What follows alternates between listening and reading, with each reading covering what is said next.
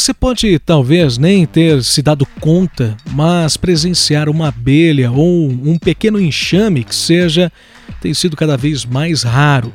As responsáveis por viabilizar 80% da produção de frutas e verduras ao redor do mundo têm tido a população reduzida a cada ano, seja fruto do aumento seja fruto do aumento da temperatura do planeta ou pela disseminação de pesticidas.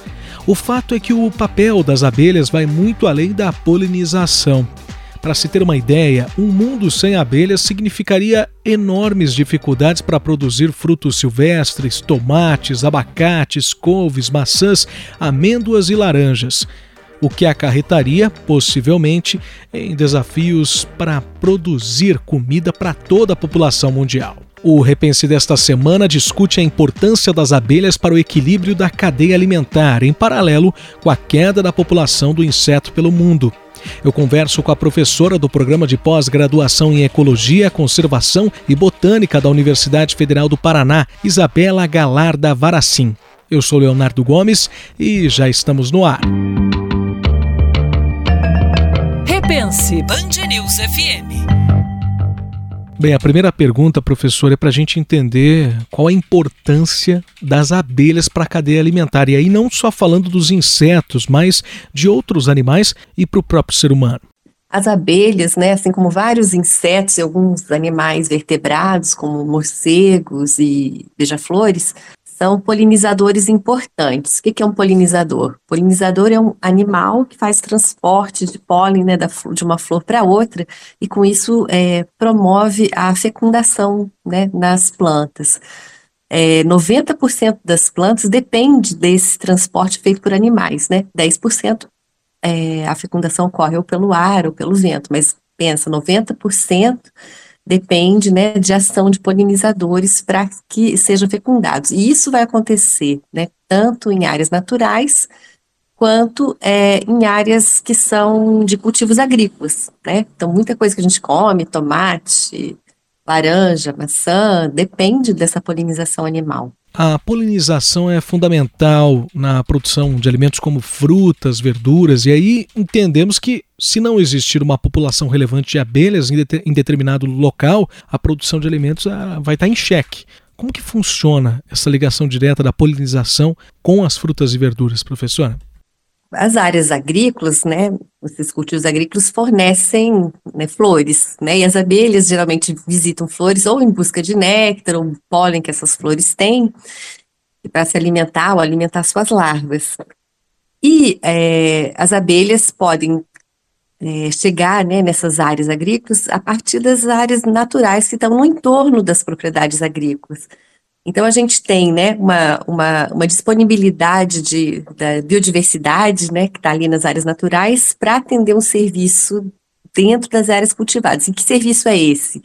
É justamente esse papel que as abelhas fazem, né, da polinização, né? Então elas fazem a fecundação, por exemplo, né, numa fruta de abóbora, numa, numa flor de abóbora, digamos, numa flor de morango, numa flor de laranja, que eu mencionei mais, mais cedo, né? Fazendo esse transporte dentro da própria área cultivada. E, e aí aumentando a produtividade agrícola. Uma coisa que é interessante, assim, existem espécies, né? Vamos pensar na soja. A soja, ela consegue se autofecundar, né? Produz sementes, né, independentemente da polinização. Mas só que quando tem um polinizador, essa produção aumenta 25%. Então, é bastante, né? Um quarto da produção de, incrementa com a presença de polinizadores. Então, nas áreas agrícolas, a gente vai ter essa, essas espécies que são muito dependentes do polinizador, né? E vai ter espécies que são dependentes, né, um pouco menos dependentes do polinizador, mas que mesmo assim, né, a gente estimou para para a produção de 2018, que o incremento é, da produção agrícola é, mediada pelos polinizadores, ou seja, né, dado pelo efeito da polinização animal, ela gera um valor de produção em torno de 43 bilhões de reais, em 2018 isso. Então é bastante, né, bastante dinheiro que está associado com esse, esse papel dos polinizadores, né, aí nas áreas agrícolas, especialmente abelhas, especialmente abelhas, né? Apesar de ter outros animais que façam isso também. Antes da gente tratar efetivamente, professora, do, do declínio e os motivos, os principais motivos que podem ser responsáveis por isso, gostaria de trabalhar com a senhora, com a ajuda da senhora, evidentemente, a gente imaginar um cenário, até para ficar claro para o nosso ouvinte, já que e reforçar tudo isso que a senhora está ressaltando para a gente, da importância das abelhas para a cadeia alimentar, é, imagina um cenário em que nós temos ou pouquíssimas abelhas ou a falta, ou realmente a extinção de várias espécies em partes do mundo. É, o que, que, poderia acontecer nessas regiões é, de forma prática, assim que não só o ser humano, mas também os animais daquele local já pudessem sentir, assim, imaginando esse cenário hipotético, se é que em, em alguns locais do mundo já não acontece? Olha, é, já acontece. Vou pegar um exemplo que eu trabalhei há muitos anos atrás, maracujá, né? É, é uma o maracujá é uma planta altamente dependente da polinização animal. Então, no litoral do Paraná, que ainda tem bastante áreas naturais, né, a polinização é de fato realizada por abelhas que saem né, das áreas naturais e vão lá e polinizam. Então, o produtor tem assegurado sua produção totalmente a partir dessa atividade da é, biodiversidade animal. No entanto, é, em Londrina, que já né, as áreas naturais já foram totalmente é, removidas, é, o polinizador não existe mais. O que, que o agricultor tem que fazer para conseguir ter o seu produto final? Ele tem que ir lá manualmente fazer essa polinização. Então, esse declínio, né, ele já existe, ele já é experimentado pelos agricultores em várias áreas, né, que tem que ou fazer o serviço da abelha, né, ir lá polinizar manualmente, ou outras, ou outras técnicas, ou abdicar daquele cultivo e fazer o plantio de outra coisa. Então, isso de fato já ocorre. Então, para as áreas agrícolas pode acontecer isso, né? Alguns plantios ficarem inviabilizados porque não vai ser possível é, usar é, as abelhas, que não vão estar mais presentes. Mas tem um impacto grande nas áreas naturais, a gente não tem a dimensão disso ainda. Mas esse declínio de polinizadores, de abelhas, impacta a reprodução das plantas é, nas áreas naturais também, né? E esse declínio está ocorrendo. E então a gente pode ter é, extinção de várias espécies é, de plantas em virtude da ausência dos polinizadores. Isso se retroalimenta, né? É, extingue um, extingue o outro, e, e aí falta alimento para abelha, extingue a abelha, então é, uma, é um ciclo vicioso, de fato. Agora sim, a gente entrando nessa questão do, do, do, declínio, nas minhas pesquisas aqui, mas apontaram que nós temos dois fatores importantes, que é a questão do aquecimento do planeta e também da utilização, talvez até enfreada, de pesticidas. Ah, de fato, esses são os principais causadores desse declínio pelo mundo? Existem outros? O que, que a senhora destacaria para gente com relação a isso? Não, eles são de fato é, fatores muito importantes, né? Perda de áreas naturais é o primeiro, é o primeiro ponto, sim, né? Você vai reduzindo as áreas disponíveis para biodiversidade, ela vai declinando. É, para polinizadores, isso que você mencionou é bem, verdade, assim. É, os pesticidas, né? Os agrotóxicos têm reduzido as populações de, de abelhas. E Uh, a gente tem problemas das mudanças climáticas também, né, que é um outro fator que causa impacto na biodiversidade. E um quarto fator que a gente pode mencionar é a introdução de espécies exóticas. Então, no Brasil, por exemplo, a, a abelha do mel, né, aquela abelha que a gente conhece bastante, é uma abelha exótica. E ela é uma abelha invasora. E ela, a presença dela, né, assim como outras espécies invasoras acaba afetando o desempenho das espécies nativas. Então, são, em, geral, são esses quatro, né, os grandes fatores de perda de biodiversidade.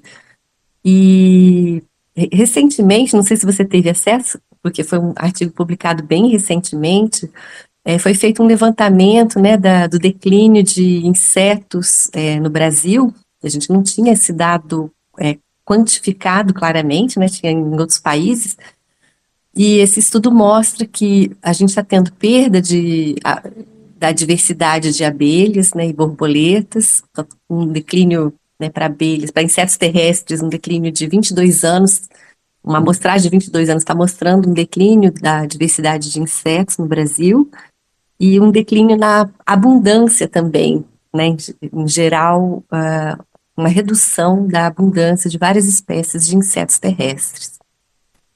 E daí, quando a gente traz a discussão do que poderia ser feito, pelo menos para mitigar isso, combater ou minimizar esses problemas que a senhora elencou, como é que a senhora poderia é, listar para a gente aquilo que, dentro de uma realidade, né, dentro daquilo que é possível para ser feito até a curto, médio, longo prazo, para a gente poder evitar que aconteça, é, entre em colapso a questão do, da produção de alimentos, entre em risco diante da possibilidade da extinção de várias espécies de abelhas pelo mundo? Então, a gente tem, um, tem trabalhado né, num grupo de pesquisadores no Brasil, num projeto que chama é, Intensificação da Polinização Agrícola, né? E a, a, a, grande motivação do nosso estudo é justamente essa sua pergunta, né? Como a gente pode mitigar esses efeitos, né? E um, uma das vertentes que a gente tem investigado especificamente nesse estudo é aliar né, a conservação dos polinizadores com as demandas legais que a gente tem no Brasil de conservação de áreas naturais. Então, por exemplo, na Mata Atlântica, é, a gente tem né, que as propriedades agrícolas devem é, guardar, em termos de APP e reserva legal, 20% da área, é, da área como área natural, né? E aí, esses 20% podem ser 20%, é, os 20% que vão fornecer polinizadores para as áreas agrícolas. É, acontece que muitas propriedades rurais é, na Mata Atlântica não têm esse mínimo de 20%, né? Algumas têm mais, obviamente, né? Que isso, tem um, um, superávit, digamos assim, né, legal de áreas, áreas naturais, mas muitas têm um déficit. E para e haver uma adequação é, legal né, desses, desse, dessas áreas uh, rurais, é, o proprietário rural precisa restaurar. Então, é, a restauração pode ser uma dessas ferramentas que a, ajude né, a manter as populações naturais de polinizadores agrícolas e, e e uma das questões é como restaurar, né, de maneira a aumentar esse serviço da polinização.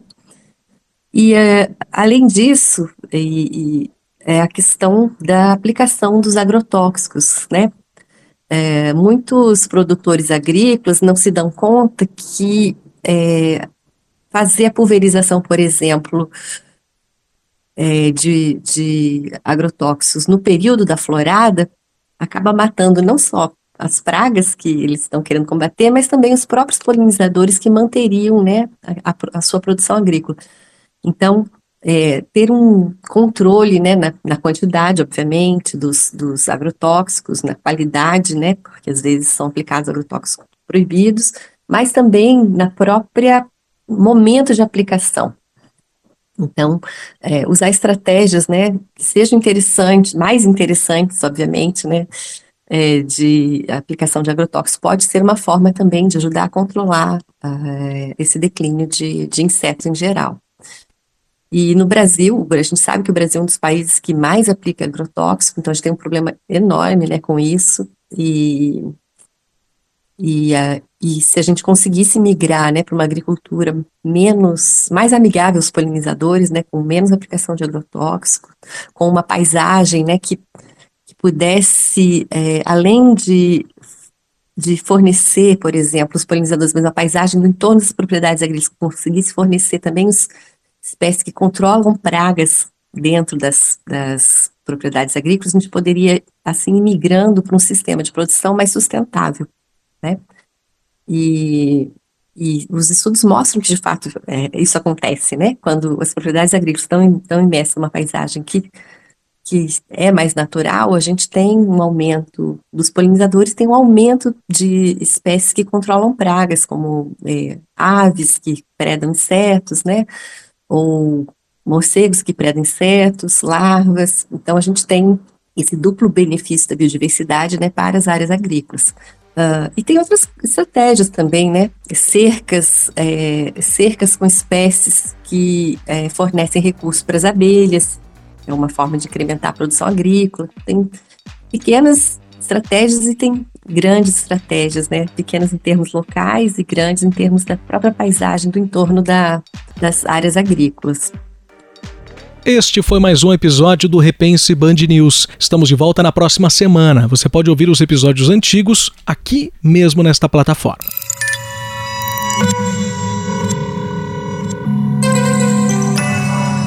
Podcasts Band News FM.